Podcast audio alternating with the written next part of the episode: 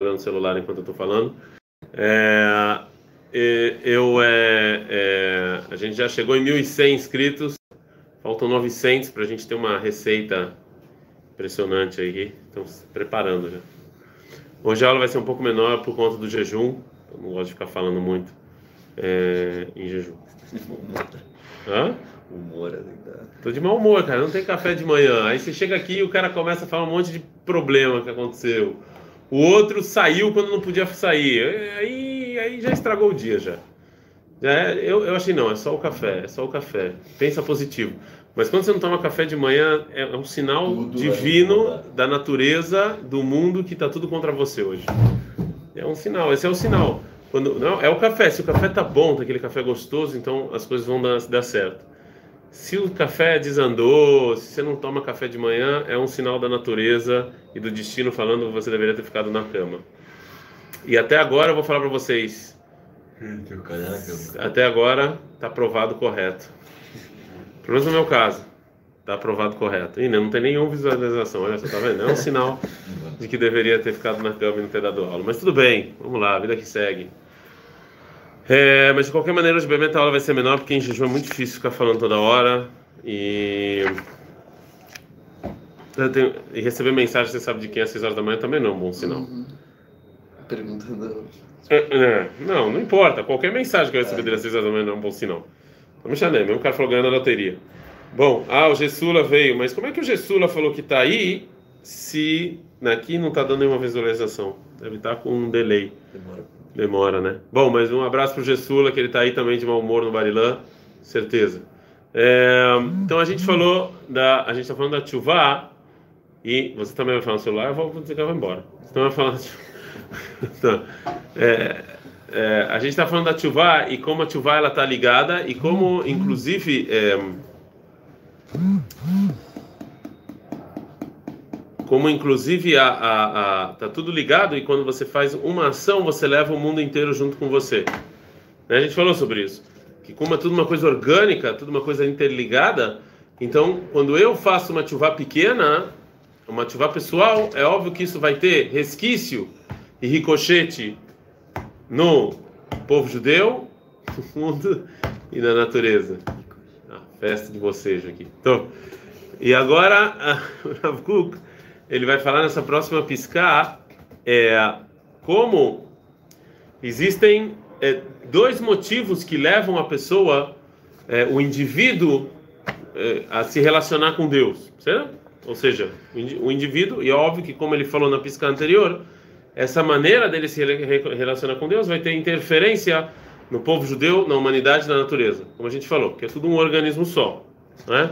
Se você corta seu dedo, isso interfere o seu corpo inteiro. É uma coisa só.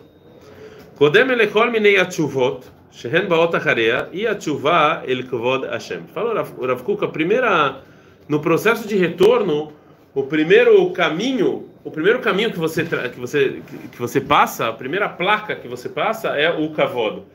O kavod que você dá a, a, a, a Deus, o kavod que você dá a Torá, o kavod que você dá à sua espiritualidade. Esse, é, esse é o primeiro, essa é a primeira base, essa, essa é a base de tudo. É o kavod, é o respeito, ou seja, mas não é kavod aqui, não é, não é só respeito. A tradução aqui seria um pouco mais do que respeito. Então, mesmo que você não cumpre Torá, por exemplo, o cara, até o cara mais mais cofeiro do mundo, né? Você não tira um Sefer Torá do Arona Kodesh, dá para ele, ele gospe e joga no chão. Ele não faz isso. Né? A gente, a gente conhece pouquíssimas pessoas que fazem isso. Tem um museu aqui na Cidade Velha. Vale muito a pena vocês irem, aliás. Hoje, tá aí, seria uma excelente, um excelente passeio para vocês fazerem. Não, estou falando uma mais sério, porque é jejum, Tzom Gadaliá, etc. Seria um excelente passeio para vocês fazerem hoje. Por um lado, vocês aprendem alguma coisa, vocês não andam muito. Por outro lado, vocês ainda se sentem é, que, jejum. Você não quer fazer passeio nenhum fora pro seu colchão. Tudo bem, mas... Não, eu sei, eu sei que é uma batalha perdida, mas você sabe que Todo dia eu acordo achando que eu vou, tudo que eu vou ensinar aqui vocês não vão entender nada, mas mesmo assim eu venho, porque vai saber. É, mesmo que é uma batalha perdida, talvez alguma faísca, algo entre daqui a 20 anos, Aniló odeia. Eu não desisto. Então assim, eu, eu vou continuar falando. Você tem razão. Eu acho que todo mundo vai dormir, mas eu vou tentar igual. Então assim, tem um lugar, uma marcha no Chartion e, e, e, não é muito longe daqui. Vale a pena e é legal, é bacaninha. que se chama Hatzer Shoah. Hatzer Shoah. Não é o Yad Vashem, mas eles conseguiram o museu do local. É um museu pequeno do holocausto que eles conseguiram. O que, que é forte nele? Que eles conseguiram objetos do holocausto. Sim, objetos que eu não sei como eles conseguiram resgatar e tem nesse museu. É um museu pequenininho, Bemet. É, vocês forem no caminho de Chartzion, hum. sim, tem o estacionamento. Você segue Shivat Tfutzot. Você segue. Então, na frente de Shivat Tfutzot, vocês vão ver lá, Hatzer Shoah. Acho que a entrada é 10 shekels, é uma coisa bem, é, bem pequena, mas, mas é, é, legal. E lá tem um Sefer Torah, por que, que eu estou falando disso? Porque tem um Sefer Torah, tem um Sefer Torah, é, tem um Sefer Torah de... Da Shoah. Da Shoah, já foi? Não, em, em, que, que eles fizeram que eles fizeram na forma de uma roupa. Tem um Sefer Torah na forma de uma camisa Tá lá. Qual é a história? E com sangue, inclusive. Qual é a história? A história é que os, os alemães, quando invadiram. Tá lá a historinha. Né? Esse é um objeto que eles têm lá. Que os alemães, quando invadiram. É, aliás, hoje é dia, hoje é dia 9? É. Hoje é o dia que teve uma cidadezinha na Lituânia chamada Meller ou Metzer. Foi hoje, dia 9, eles entraram lá, mataram todo mundo, uma coisa assim, os lituanos, não os alemães, bem triste. Mas de qualquer maneira, um alemão veio para um judeu e ele sabia que o Sefer Torah era um objeto de respeito do povo judeu e ele, e ele falou que era um alfaiate. E ele ameaçou ele ameaçou o alfaiate a, a vir é, é, a fazer uma roupa para ele com o Sefer Torah. A pegar o Sefer Torah e litfor e fazer uma roupa com o Sefer Torah. E o alfaiate teve que fazer. Só que o que ele fez? Ele fez com as clalot de Kitavô, Parashat Kitavô ele botou com as clalot, o cara, tipo, o cara vestir as clalot, né? Mas, é, é, então tá lá, é, é, é uma imagem forte, vocês verem, assim, tipo, tem é feito uma marcha feito com roupa e sangue, uma coisa assim bem forte. O, esse museu, ele é forte nisso, são os, os objetos que eles têm, são objetos bem, é, bem fortes, assim. Então vale a pena vocês irem hoje, mas de qualquer maneira, é, é, o Rav Kuk fala que até o que eu tô falando assim, até o judeu mais afastado, um terremoto aqui na, na mesa, até o judeu mais afastado, até o judeu mais afastado, ele não vai pegar um Sefer Torah. Imagine o judeu mais afastado que vocês conhecem, tá bom? Imaginem. Eu não acho que ele vai pegar o Sefer Torah, jogar no chão e cuspir. Ele não vai fazer isso. Eu não acho que nenhum pisar, ninguém vai fazer um negócio desse. Por quê? Porque no âmago das pessoas, o, o, a, a, o nível mais, mais baixo de retorno que todos têm é respeito. Mesmo que você não concorde, mesmo que você é, não seja você você tem respeito pelo, pela, por Deus pela Torá é porque aquilo simbologia. Mesmo que eles vão falar não mas é respeito pela história e cultura. Não importa. Existe esse respeito. E o Rav fala que esse é o primeiro essa é a base respeito.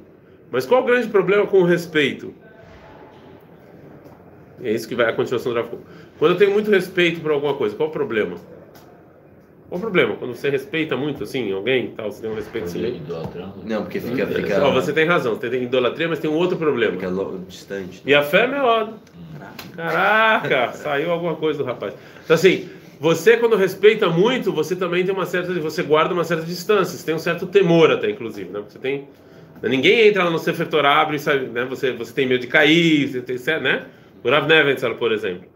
Teve, um, teve pessoas aqui que tinham medo de perguntar para o. Então, eles pediam para mim ir lá perguntar para ele. Por quê? Porque você tem um respeito tão grande pela pessoa, você fala, cara, eu não vou. E mesmo que você pergunta, você não chega lá, beleza, como é que vai, Rabino? Tudo bem? Viu o jogo ontem? Você não faz isso, porque tem um certo, uma certa distância, quer dizer, né? O Rabinão, eu não vou citar nomes aqui de rabinos que vocês, se vocês respeitam, mas tem medo. Né? Tem uma certa distância, certo? Então Rav fala isso. Afalpi שבהתרחב האור המושגים מתעלים עד שהתוכן של כבוד עם כל רוחבו צר ומכיל את השטף הגלות של עולות התשובה שתמצית נקודה יקר מחוכמה ומכבוד. Fala Rav com o tempo, com o tempo, quando, quando, quando o povo judeu vai se desenvolvendo e as pessoas querem retornar mais, só o respeito já não é mais suficiente. É, as pessoas querem se aprofundar, as pessoas querem conhecer mais, as pessoas querem se aprofundar e estarem mais próximas, terem mais proximidade. Então eles vão, é, é, eles vão subindo de nível. Então os conceitos vão se elevando e só respeito já não é mais suficiente, né? Pro, pode ser assim, como, como uma base tá ok, como um começo tá, eu tenho respeito, tá ok, mas com o tempo você não pode ficar só no respeito. Você quer uma coisa a mais. você quer o seu conceito ele se elevou, você quer subir de nível, você quer se aprofundar mais, né? Mas.